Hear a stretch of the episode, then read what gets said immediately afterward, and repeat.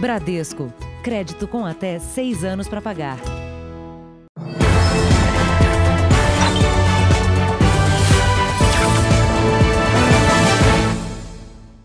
Olá, boa noite. Boa noite, seja bem-vindo ao Jornal da Record. Duas pessoas morreram e duas ficaram feridas num capotamento na região metropolitana de São Paulo. O homem que dirigiu o carro tinha sido contratado para levar e trazer o grupo de uma festa. O motorista de aplicativo teria bebido durante o evento. Uma passageira contou à polícia que pediu para ele diminuir a velocidade pouco antes do acidente.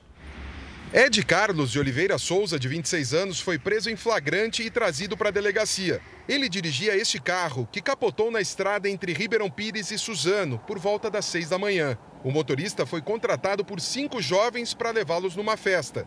O acidente aconteceu quando voltavam para casa. O motorista disse à polícia que foi obrigado a fazer uma manobra para não bater em um carro que foi para o acostamento e voltou de repente. Carlos Eduardo Vidal, de 24 anos, e a namorada dele, Valdecira Tenório dos Santos, de 23, foram jogados para fora do carro e morreram no local. Parentes das vítimas estavam emocionados. Outros três jovens que estavam no veículo, um deles menor de idade, sofreram ferimentos leves. Uma das vítimas, Larissa Feitosa da Silva, de 19 anos, disse à polícia que pediu para o motorista diminuir a velocidade pouco antes do carro capotar. Ed Carlos confirmou em depoimento que estava a cerca de 100 km por hora, velocidade acima do permitido na rodovia. De acordo com a Polícia Civil, ele apresentava sinais de embriaguez. O exame do bafômetro indicou 0,38 miligramas de álcool por litro de sangue, índice acima do tolerado pela lei. Ed Carlos foi indiciado por homicídio culposo, quando não há intenção de matar, e vai aguardar a decisão da justiça para saber se continua preso ou se responde pelo crime em liberdade. Veja agora outros destaques do dia. Imagens revelam o início de confusão em que homem terminou assassinado em supermercado de Porto Alegre.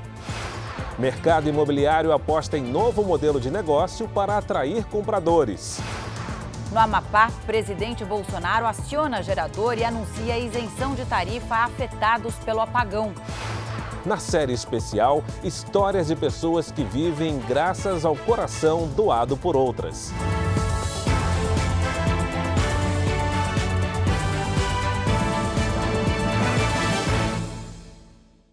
Oferecimento Bradesco, as melhores histórias e um só banco.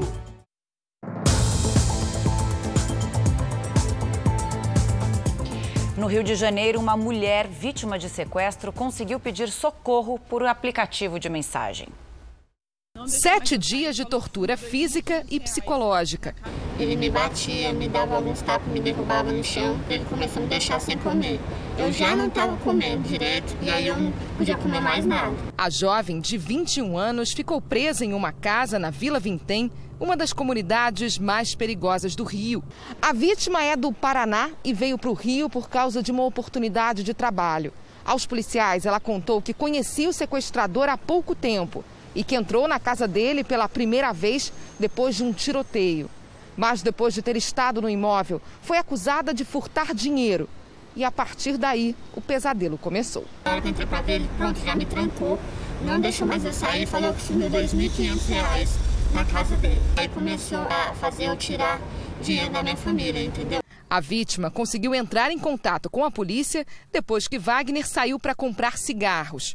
Por meio de um aplicativo de mensagens, ela explicou a situação e pediu socorro. Em seguida, mandou a localização do cativeiro. A polícia conseguiu entrar na casa e resgatar a mulher. Wagner Andrade foi preso em flagrante e autuado pelos crimes de extorsão mediante sequestro e lesão corporal. O corpo de João Alberto, o homem negro espancado e assassinado por seguranças em um supermercado em Porto Alegre, foi enterrado hoje.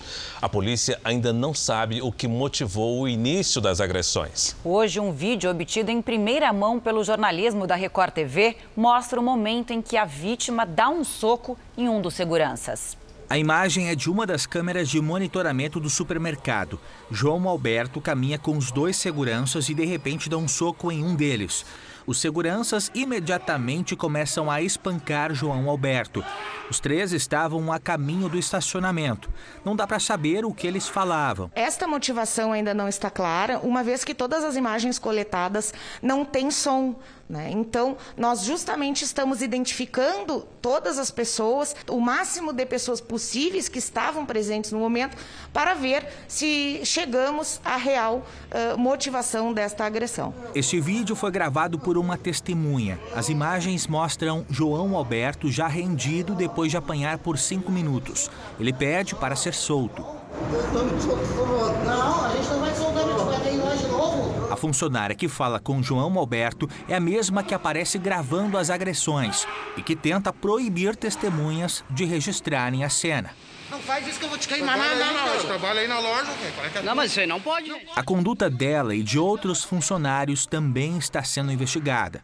Os dois seguranças envolvidos no espancamento de João Alberto, sendo um deles policial militar temporário, permanecem presos preventivamente. Eles chegaram a ser interrogados pela Polícia Civil, mas decidiram ficar em silêncio.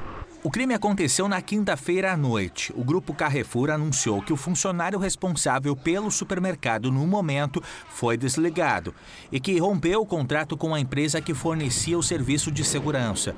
Ontem, manifestantes em várias cidades do país protestaram contra supermercados da rede. Em alguns deles, houve invasão e depredação. Na Avenida Paulista, em São Paulo, a inscrição Vidas Pretas Importam foi pintada em uma das pistas. Familiares e amigos se despediram de João Alberto neste sábado em um cemitério de Porto Alegre. Eu já sofri bastante com isso aí, ainda estou sofrendo, né?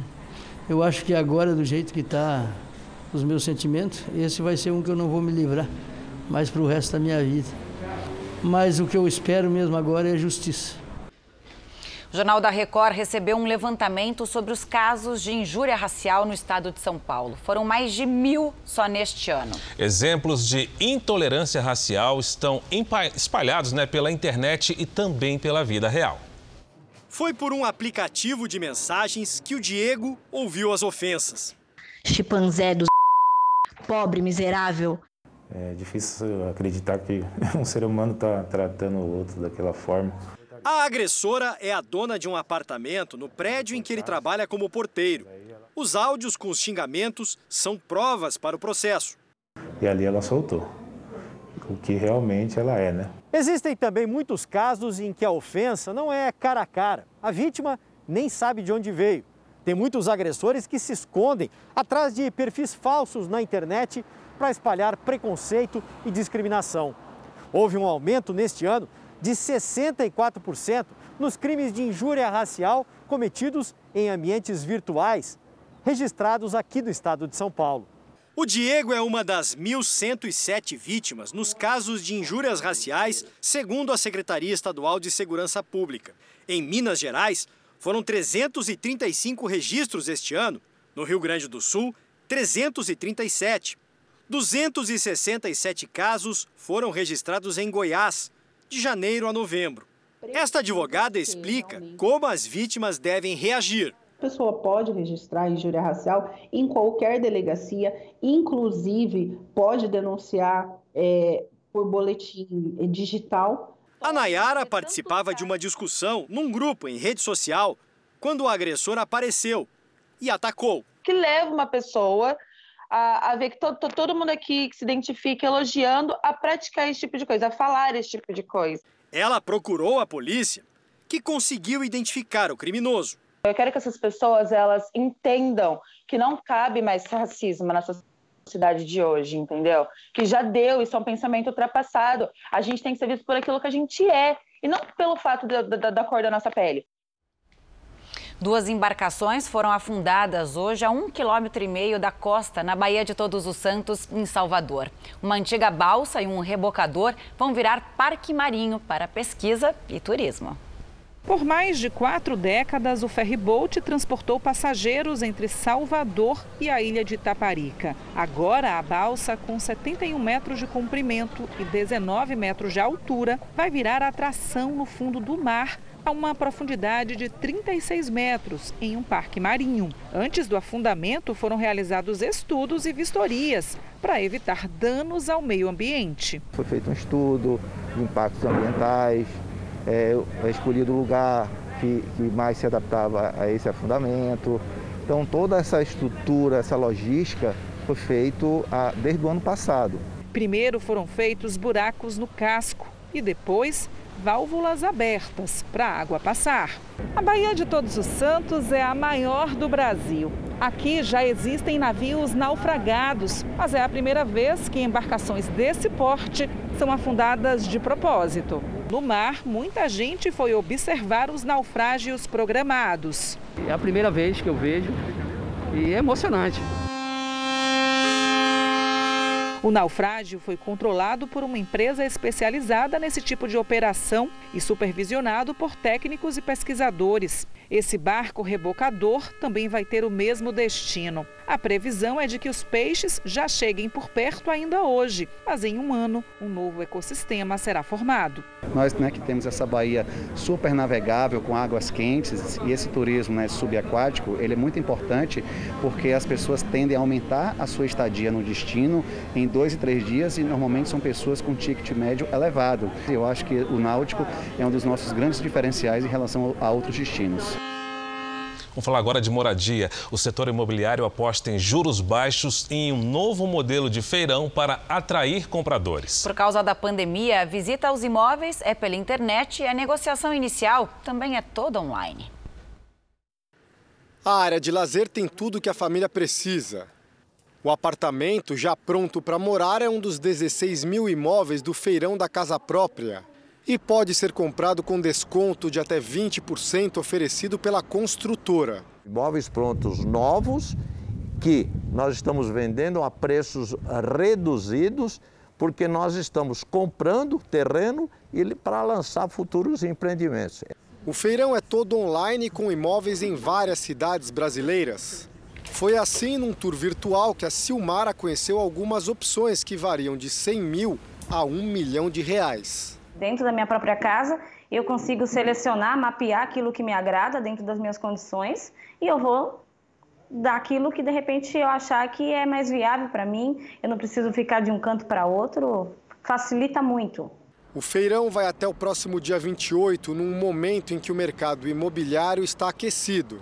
A expectativa do setor é movimentar 3 bilhões e 200 milhões de reais em vendas. A parcela da, do financiamento do, é, bancário imobiliário ela é mais barata do que aluguel e por isso oportuniza aí milhares de pessoas a, a realizar o sonho da casa própria.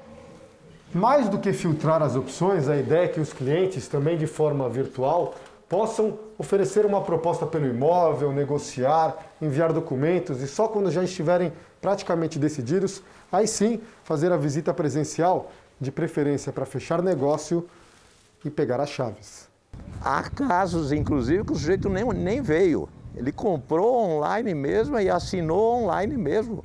Um dos clientes do seu Milton é justamente a Silmara, que aguarda apenas a aprovação do financiamento para ter um apartamento para chamar de seu. É um sonho de, de ter aí um, um espaço, de ter aí um, um mais comodidade é, e mais conforto. É uma conquista, né? Com certeza. Bom, com mais tempo em casa durante a pandemia, muita gente resolveu fazer pequenas reformas, principalmente mudar a cor da pintura, né, Fara? Alguns se arriscam e colocam a mão na tinta, mas a maioria recorre mesmo ao pintor profissional. Esse está rindo à toa. Mas se você quer pintar você mesmo a sua casa, aponte então a câmera do seu celular para o QR Code na tela e veja cinco dicas para não errar. A parede branca que passava despercebida na área da churrasqueira ganhou cor, formas geométricas e se transformou no xodó da casa da nutricionista Cristiane. A arte, feita por ela mesma, virou até cenário para as consultas online. que passando fita crepe você poderia fazer losangos ou fazer formas geométricas né, bem interessantes das cores que você quisesse. Aí eu fui até a loja de tinta e eles me orientaram tudo. E aí eu comprei três cores de tintas e aí o meu filho de quatro anos adorou a ideia e a gente começou a pintar aqui em casa e quando meu marido chegou ele tomou um susto porque eu não falei nada. Criar um fundo diferente para as reuniões online, um ambiente descontraído para lives ou apenas mudar para se sentir bem. Passar mais tempo dentro de casa gerou necessidade de mudança em muitos lares brasileiros e fez crescer um tipo de trabalho para os pintores que antes era pouco requisitado. É o chamado efeito decorativo a demanda por esse tipo de trabalho praticamente triplicou em todo o Brasil. A gente reparou que era muita pintura interna, né? Pintura de escritório, pintura de sala, pintura de, de cozinha. Os clientes estavam pedindo é, efeitos decorativos em ambientes que fossem aparecer em gravações durante live, home office e até mesmo visita, né? De pessoas à sua residência. As mudanças dentro das casas também colaboraram para pintores voltarem à ativa depois de meses sem ocupação. Em maio, no auge da pandemia, 63% deles estavam parados. Três meses depois, o número já tinha caído para 8%. É, em abril e maio, que foi o, o, pico de, de pessoas em casa, é, eles também, muitas pessoas acabaram pintando sua própria residência. Então, isso refletiu também no setor. O setor ficou parado também, porque muitas pessoas acabaram eles mesmos fazendo seu próprio serviço. E depois, em junho, julho, agosto, quando começou a voltar realmente, aí chamaram os pintores para corrigir o que foi feito de errado Vamos acompanhar agora os números da pandemia no país. Segundo o Conselho Nacional de Secretários de Saúde, o CONAS, o Brasil tem 6 milhões 52 mil casos de Covid-19. São mais de 168 mil mortos. Foram 376 registros de mortes nas últimas 24 horas. Ainda não houve atualização neste sábado do Ministério da Saúde. E os casos de Covid têm crescido entre as crianças e os adolescentes. Em algumas capitais, como Curitiba, o aumento foi de 40%. Os médicos deste hospital referência no atendimento infantil em São Paulo estão em alerta Enquanto os pacientes com gripe comum praticamente sumiram do pronto-socorro, o diagnóstico de crianças com Covid mais que dobrou no último mês. Na primeira quinzena de outubro foram 20 casos, já nos primeiros 15 dias de novembro foram 43. Quando a gente consegue rastrear é, algum caso, a gente tem encontrado o, o caso fonte dentro da, do próprio domicílio. O pai, a mãe, alguma outra pessoa dentro daquele núcleo que já retomou a rotina praticamente normal. O aumento de crianças e adolescentes com Covid está sendo verificado em vários pontos do país. Em Curitiba, por exemplo, os casos na faixa etária entre 9 e 14 anos cresceram 40% entre outubro e novembro. Em Londrina, outra cidade do Paraná, o crescimento foi de 130% no mesmo período. Isso sem falar em muitas crianças que podem ter tido a doença sem saber, já que a maioria dos infectados não apresenta sintomas. Em São Paulo, no último mês, os casos de Covid-19 em pessoas de 10 a 19 anos subiram quase 15%. A segunda maior alta foi em crianças com até 10 anos, mais de 13%. Foram mais de 30 mil crianças infectadas. Um dos pacientes foi Gabriel de 7. No final de outubro, ele e os pais se infectaram. Ele foi o único a não apresentar os sintomas. Não sentia nada, corria normal, falava normal, não sentia nenhum sintoma. A irmã, que não teve o vírus, conta que cada um da família reagiu de um jeito. Agora todos estão bem. Meu padrasto ficou internado, foi internado por pouco tempo. É só o Gabriel mesmo que ficou ótimo. O infectologista explica que nas crianças a Covid costuma ser mais branda mesmo. Quanto menor a criança, pode ter um quadro mais grave, a criança com, com menos de um ano mas ah, nas fases de pré-escolar e escolar, quer dizer, a criança até 10 anos de idade normalmente tem uma chance muito maior de ter formas assintomáticas ou formas leves. A segunda onda da Covid-19 nos Estados Unidos preocupa as autoridades. O país voltou a bater recorde no número de novos casos diários. Por lá, já são 12 milhões de infectados. Em 24 horas, mais de 195 mil pessoas foram infectadas no território americano. Os casos sobem em 48 dos 50 estados do país. Só em novembro foram 2 milhões e 700 mil infecções. Para o Centro de Controle e Prevenção de Doenças, o vírus está se propagando principalmente entre pessoas assintomáticas. Por isso, as autoridades reforçaram o pedido para o uso da máscara. Três estados têm a situação mais crítica. No Texas, que lidera o número de infecções, o governo decidiu não impor restrições e os eventos continuam liberados. Já a Califórnia aposta na testagem em massa e no toque de recolher durante a noite para tentar conter o vírus. Aqui na Flórida, a população voltou a ficar assustada e tem esvaziado as prateleiras de alguns mercados. O estado, que é o terceiro com o maior número de casos do país, é agora classificado como nível 3, ou seja, de alto risco de contágio. Por isso, muitas autoridades locais já consideram impor restrições em algumas regiões. Hoje, na cúpula virtual do G20, um evento paralelo discutiu a pandemia. O primeiro-ministro da Itália, Giuseppe Conte, pediu união aos países para garantir uma recuperação mais rápida. Já o presidente francês Emmanuel Macron alertou para os desafios de disponibilizar vacinas em todo o mundo. O presidente americano Donald Trump participou rapidamente da reunião e não estava nessa discussão. Hoje, o Canadá anunciou o bloqueio de 28 dias em Toronto, a maior cidade do país.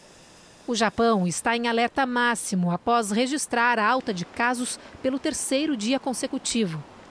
Situação semelhante vive em Rússia, Índia e partes da China. Já no Reino Unido, os números estão caindo. E na Espanha, o ministro da Saúde descartou tornar obrigatória a vacina contra a Covid-19. Veja só que interessante. Na Grécia, uma jovem cadeirante recebeu a ajuda de um amigo para realizar o sonho de escalar a montanha mais alta do país. Apreciar esse visual do ponto mais alto da Grécia não é para qualquer um. E definitivamente, Eleftheria Tulsi, de 22 anos, está longe de ser mais uma.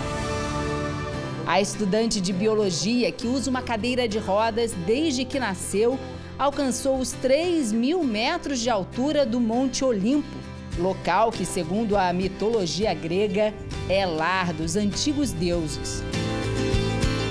E para chegar ao Olimpo, ela recebeu uma ajudinha.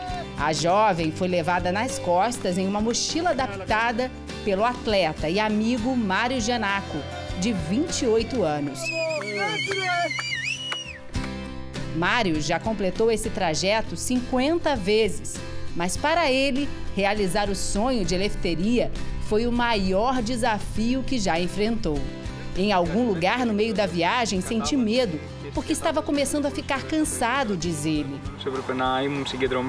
A estudante conta que teve mais preocupação durante a volta, porque choveu. Ela chegou até a passar mal. Mas desistir não foi uma opção para a dupla. Depois de 10 horas de escalada, a vista de tirar o fôlego. Pelas redes sociais, o parceiro de elefteria nessa jornada declarou: não há nada mais real do que o sonho. A imagem da estudante no ponto mais alto da Grécia ganhou o mundo e também comoveu milhares de pessoas. A jovem garante que o objetivo não era provar nada a ninguém, e sim viver a experiência e se divertir. Depois de saber que conseguiu incentivar outros portadores de necessidades especiais, Elefteria diz que se sente feliz e realizada e que isso torna a experiência ainda mais bonita. Até Marius, acostumado a encarar as mais altas montanhas, confessa que nunca fez algo tão grandioso e que escalar com a jovem o ajudou como pessoa. Juntos, os dois provaram que as histórias dos antigos guerreiros da mitologia que enfrentavam qualquer obstáculo não são tão impossíveis de se concretizar. Veja ainda hoje: estudantes criam aplicativo para denunciar a violência doméstica. E na série especial, o coração de apenas um doador a cada dez é realmente usado em transplante.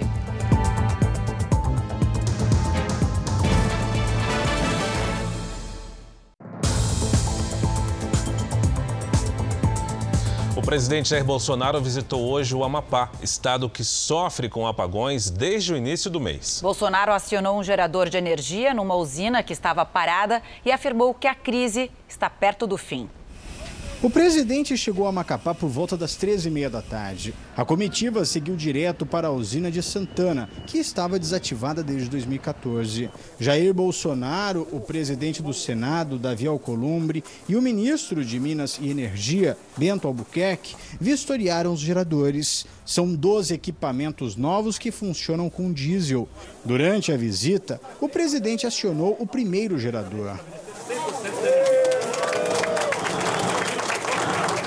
Assim que os geradores forem ligados, a termoelétrica deve produzir cerca de 25 megawatts. Essa quantidade deve atender aproximadamente 100 mil casas. Mas o serviço só deve ser restabelecido nos próximos cinco dias. Em seguida, a comitiva seguiu para a subestação de Santa Rita, que também vai passar a funcionar com geradores a diesel. A crise energética no Amapá começou no dia 3 de novembro. Uma explosão na principal subestação de Macapá deu início a um incêndio. Três transformadores foram queimados. 90% da população do estado ficou sem energia elétrica.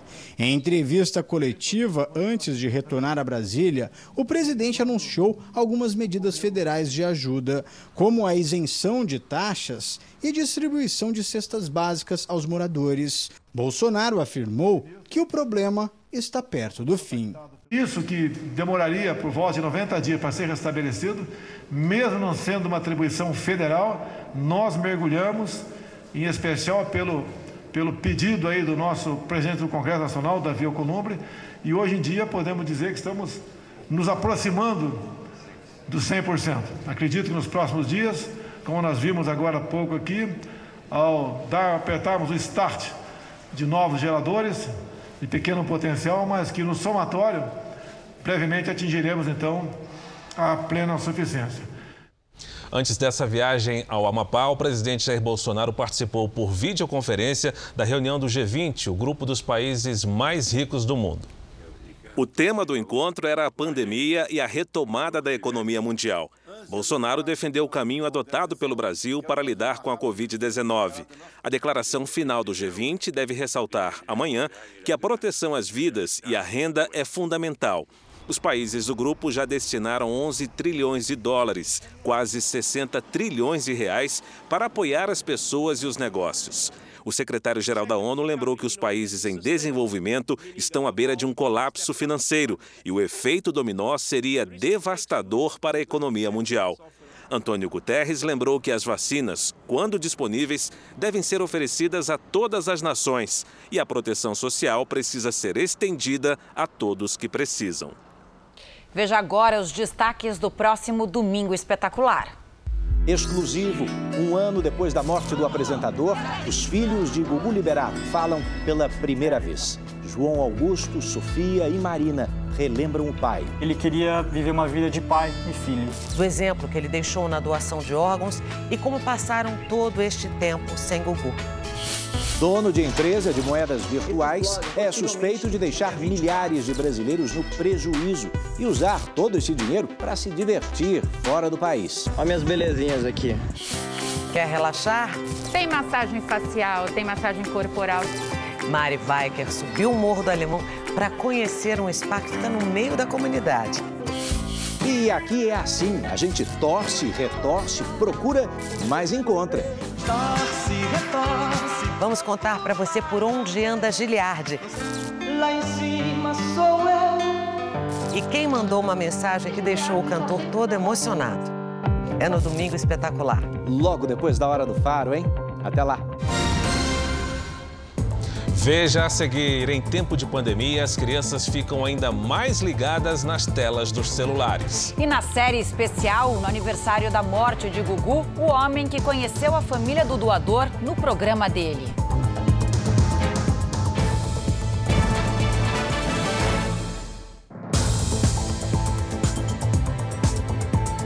A pandemia mudou os costumes de crianças em todo o mundo. Computadores e tablets são usados para estudar, rever amigos e para diversão também, né, Fara? Pois é, até especialistas que antes torciam o nariz para isso, agora admitem. A tecnologia nesse momento pode ser boa para a garotada. Ah, se não fossem estas telas, a Camila não conseguiria trabalhar em casa durante a pandemia. Às vezes, quando eu preciso fazer alguma coisa que requer mais a minha atenção, enfim, cozinhar ou fazer alguma coisa que eu não posso estar olhando ela o tempo todo, o, o celular acaba sendo a válvula de escape. Celulares e tablets têm sido usados pelas crianças para brincar, estudar e até reencontrar amigos. Assim acontece também com a Alice, de pouco mais de dois anos, filha da Camila. Se fizer combinados, ela não é inimiga. Pelo contrário, neste momento em especial, ela é amiga e, no meu olhar, nós entramos num caminho da tecnologia que, para mim, ele não tem mais volta. Eu mesmo era acostumado a fazer as entrevistas com os personagens ao meu lado. Mas agora, essa matéria, por exemplo, é toda feita com celulares e computadores. Ou seja, os adultos também embarcaram na onda das telas. O problema é que nas crianças isso pode gerar mais dependência. A pandemia mudou os hábitos, mas não as fases de desenvolvimento do cérebro. O uso de telas para menores de 2 anos não é recomendado. De 2 a 5 anos, no máximo uma hora por dia, com supervisão. De 6 a 10, máximo 2 horas. E acima de 10 anos, até 3 horas por dia.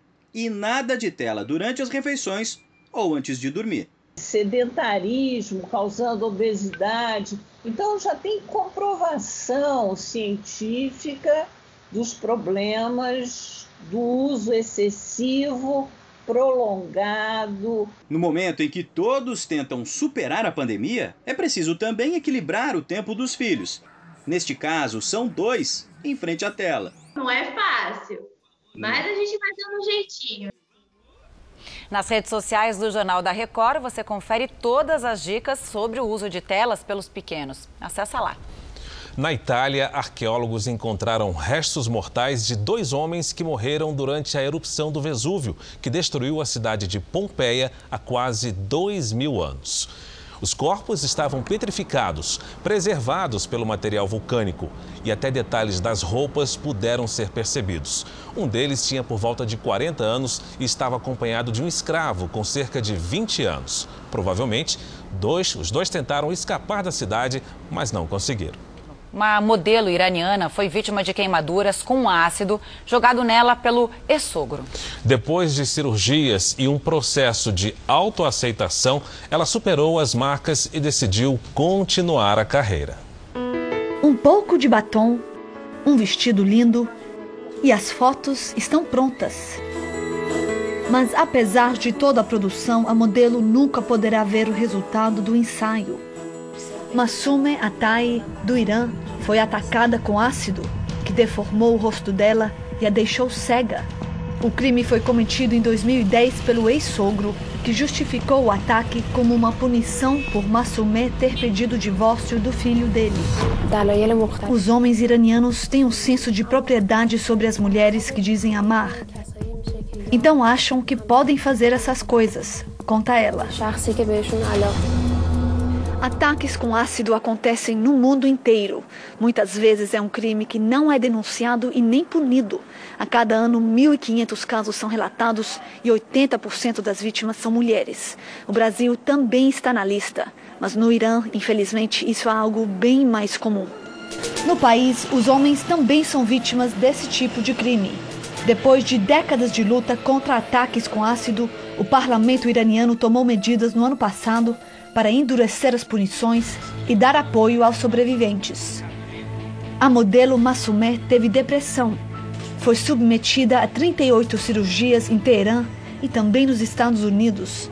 E dez anos depois do ataque, diz finalmente estar pronta para contar toda a história.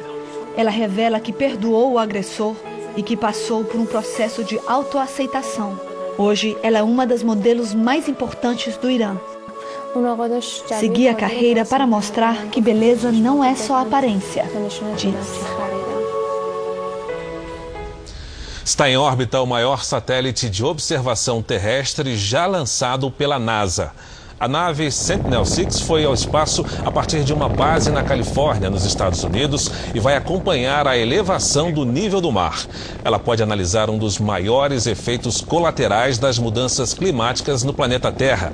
O satélite tem mais de 5 metros de comprimento e também irá transmitir dados que podem melhorar as previsões do tempo. A demolição do prédio que tombou em Betim, na Grande Belo Horizonte, foi mais uma vez adiada. A justiça havia dado prazo para que tudo se resolvesse hoje, mas a construtora responsável pela obra não foi notificada.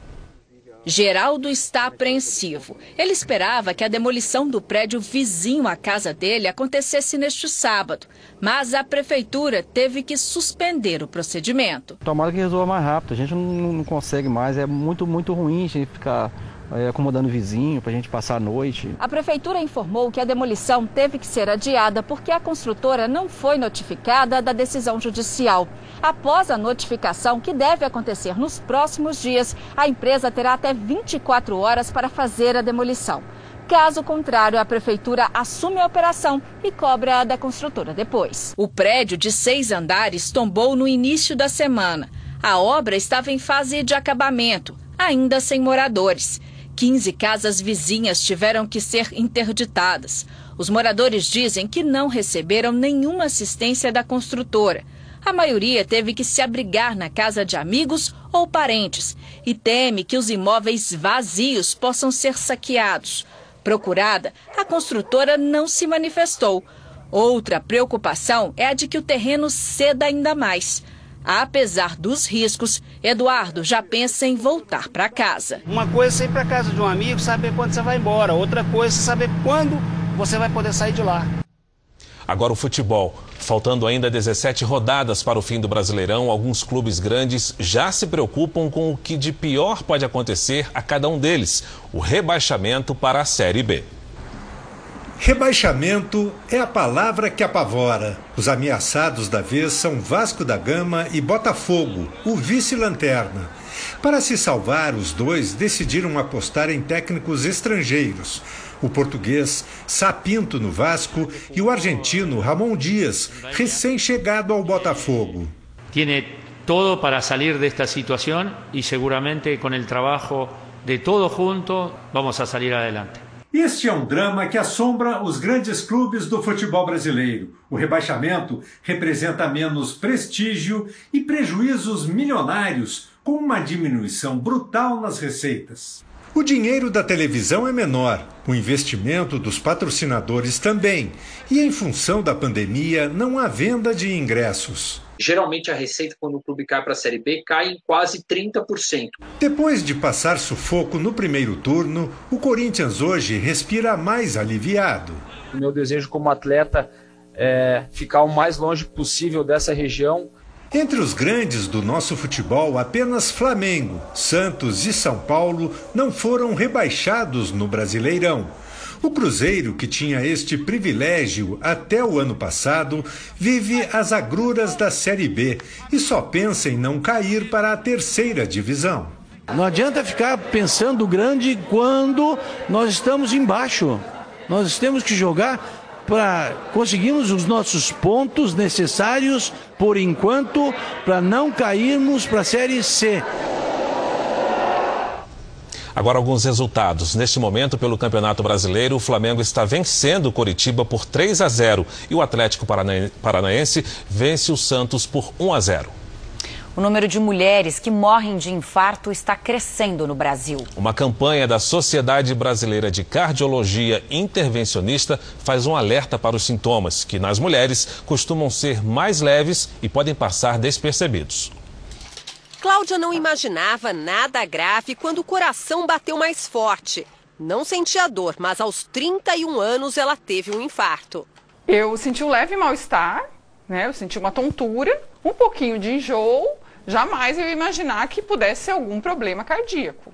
Foi o marido cardiologista que salvou a vida de Cláudia, com um rápido diagnóstico. E no ecocardiograma evidenciou que uma parte do coração não estava tendo uma função. Nas mulheres, o começo do infarto pode ser quase silencioso. As mulheres geralmente elas manifestam o infarto com sintomas mais leves do que o homem. Ela pode ter um mal-estar, é, uma, uma, dor mais inespecífica que a gente fala. Isso pode ser infarto, mas às vezes a mulher acha que não é e não procura cardiologista, não procura hospital, não procura um check-up. A cada cinco mulheres no país, uma sofre de problemas cardíacos. Todos os anos, 8 milhões de brasileiras morrem em decorrência de doenças que afetam o coração. É um número oito vezes maior do que as mortes por câncer de mama. Mesmo assim, são poucas as que procuram um cardiologista para fazer exames de rotina. Para fazer um alerta, a Sociedade Brasileira de Cardiologia Intervencionista acabou de lançar a campanha Mulheres Também Infartam.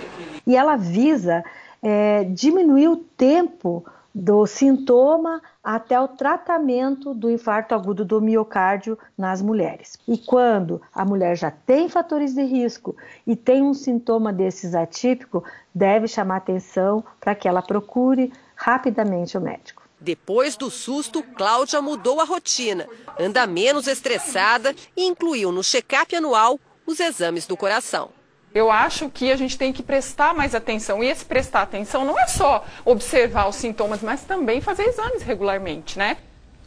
Na Rússia, a polícia resgatou um garoto de 7 anos que estava desaparecido desde setembro.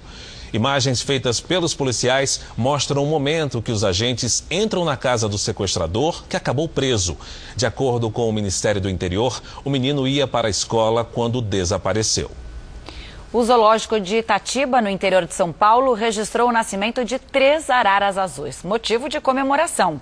Os filhotes são resultado de uma incubação artificial. Os biólogos retiraram eles do ninho para aumentar a chance dos três ovos chocarem. Em condições naturais, apenas um desses ovos teria chance de vingar. Essa é a primeira vez que a instituição consegue fazer a reprodução das aves. A espécie está ameaçada de extinção.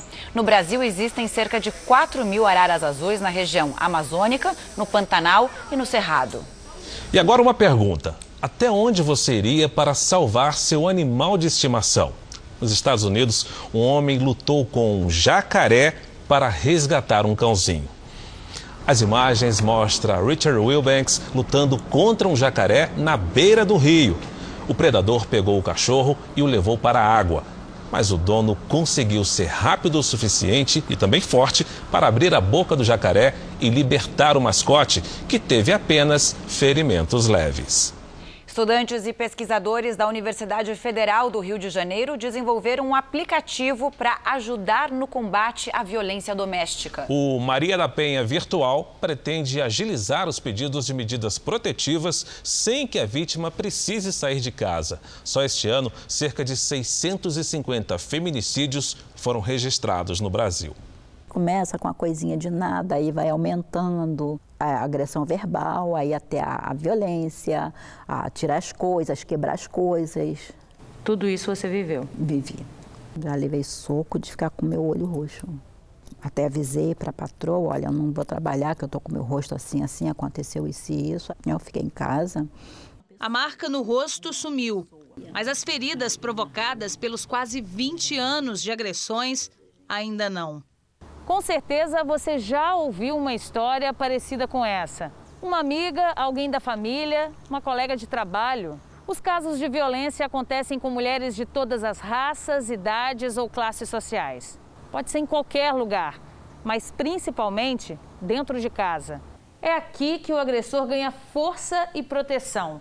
Aprisionada em vergonha e medo, a mulher não consegue pedir ajuda. Por isso, os números que crescem a cada ano ainda não alcançam o tamanho do problema.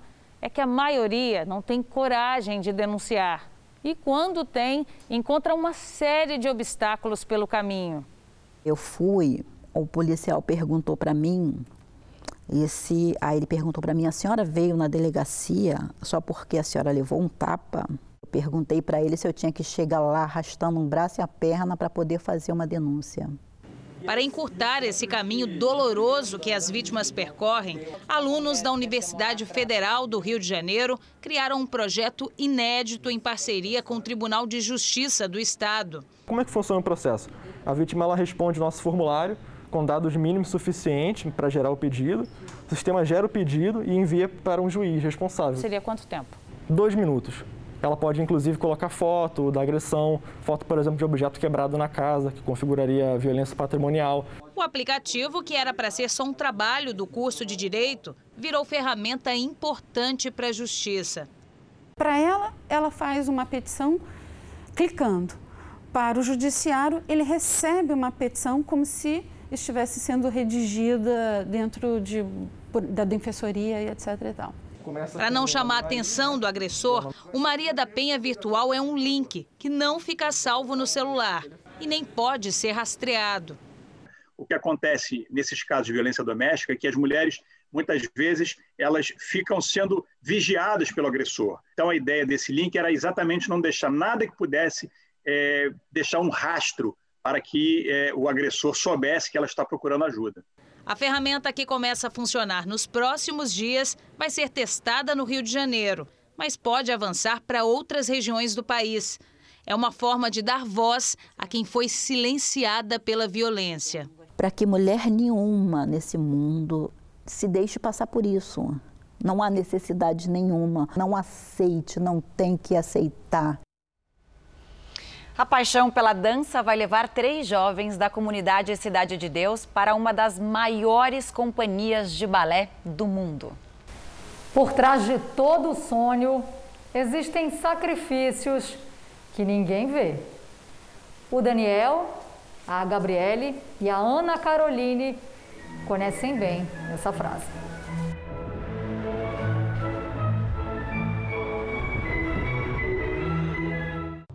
Eles são moradores da Cidade de Deus, uma das comunidades mais violentas do Rio. Começaram a fazer balé nessa sala improvisada.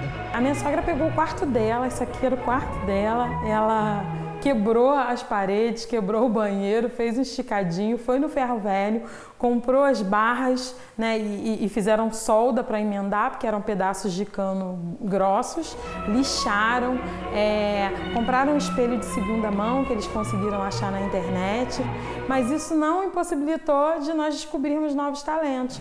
O antigo quarto virou a sala dos sonhos dos três jovens bailarinos de 15, 16 e 19 anos. Meu sonho nunca foi é, dançar aqui no Brasil, sempre foi para fora. Eu sonho um pouco muito alto. Eles foram descobertos em um festival de dança no Rio por uma bailarina americana que viaja os continentes atrás de talentos. Ela gostou tanto do que assistiu que os três ganharam bolsas para estudar em uma das maiores escolas de balé do mundo. A gente espera que um dia isso vai acontecer, mas não tão rápido assim. Daniel e Ana Caroline vão para Nova York e Gabriele para a Itália. A viagem foi adiada para o ano que vem por conta da pandemia. Um bailarino profissional consegue fazer até 32 piruetas como essa. A Gabriele já consegue fazer 20. Mas dominar a técnica e o equilíbrio para chegar nesses giros não é nada perto dos obstáculos diários que eles têm que enfrentar. As aulas já foram interrompidas diversas vezes por conta dos tiroteios na comunidade. E aí falta luz, falta água, cai a internet. Mas quando isso acontece, os treinos seguem no calor, no escuro e sem música. Mas ficam as marcas na memória e no muro da escola. Às vezes a gente está ensaiando, fazendo aula, a gente tem que deitar no chão, sabe? E, ou, ou mesmo encostar a parede, a gente ficar no, na, encostado para poder não acontecer nada com a gente, sabe? Eles treinam cinco vezes por semana, cinco horas por dia. Enfrentam o medo e a falta de recursos para comprar o que precisam para treinar. Sim, eu tô sem sapatilha de ponta. Por quê? Porque a minha já tá quebrada e tem que ficar trocando, só que eu não tenho dinheiro, né, para ficar trocando. Minha sapatilha geralmente rasga no dedão, aí eu sempre fico com o dedão de fora. Uhum. E meia, né? Meia, toda rasgada. O outro desafio é conseguir dinheiro para eles se manterem fora do país. A gente criou uma vaquinha da CDD para New York. E tá, tá indo, né? Graças a Deus. E para esquecer os momentos difíceis, eles dançam, saltam, flutuam e trazem leveza e esperança para quem convive com a violência e a falta de oportunidade. Daqui a pouco, na série especial, histórias emocionantes de quem vive com um coração doado por outra pessoa.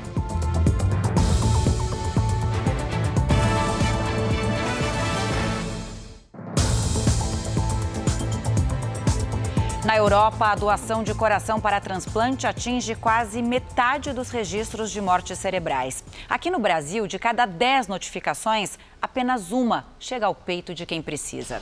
Você vai conhecer o Túlio e o Elias, que esperaram muito por uma nova chance.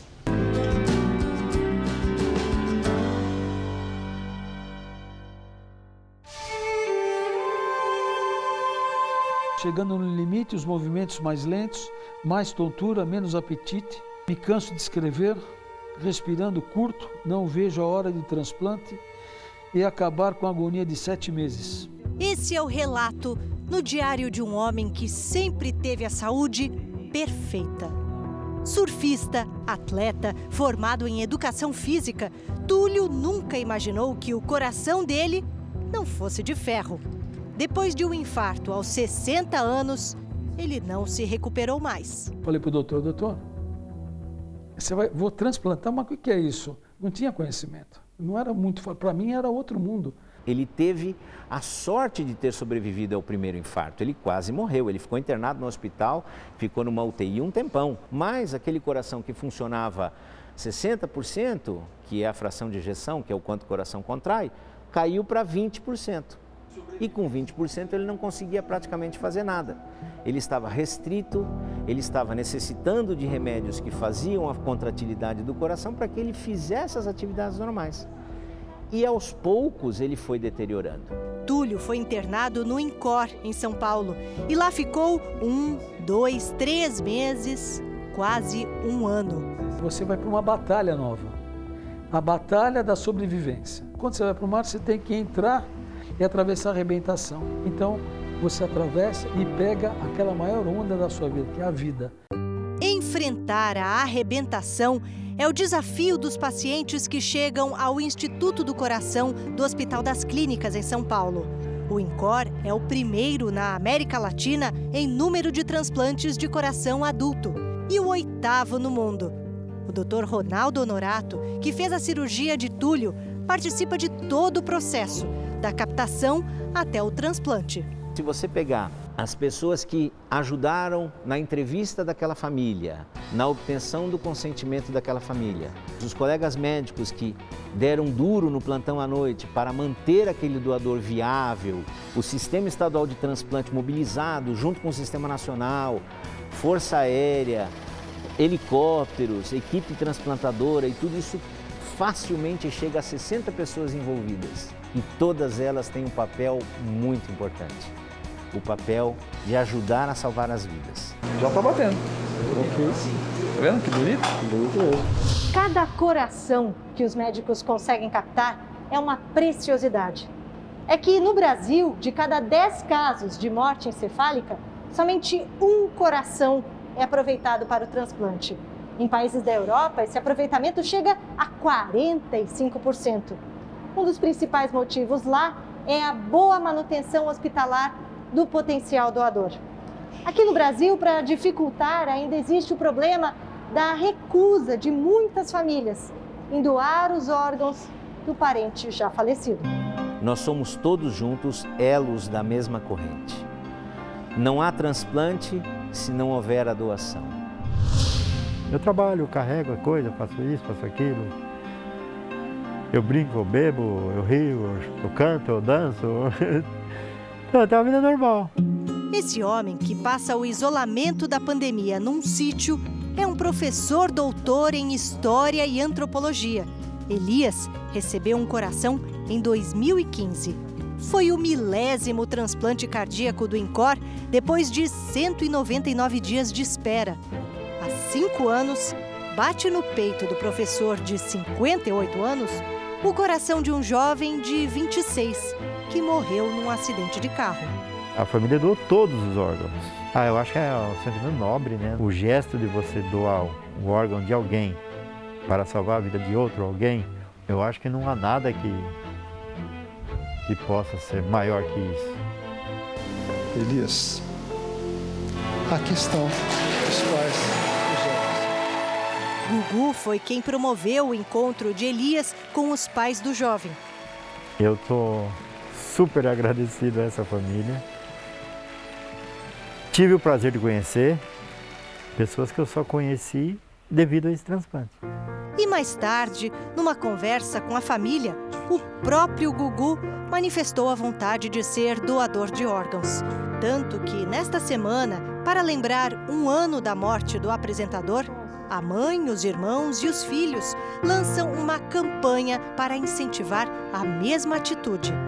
Poste em suas redes sociais a mensagem Sou doador de órgãos e marque seus familiares. E nós só conseguiremos melhorar a doação quando as pessoas entenderem a importância do transplante. No momento que elas entendem, falam, olha, eu, eu preciso, uh, se eu tiver a oportunidade na minha família ou de alguém, de, de entender que a doação é, é, é boa, é, é assim que eu vou ajudar as outras pessoas.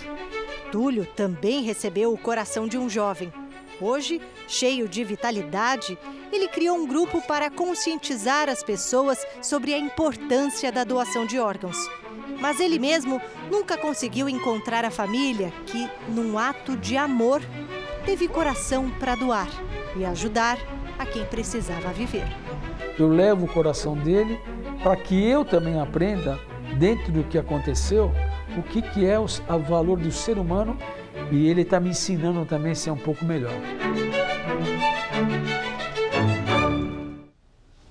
E o Jornal da Record termina aqui. Você continua com Cidade Alerta. Boa noite e ótimo domingo para você. Um excelente fim de semana.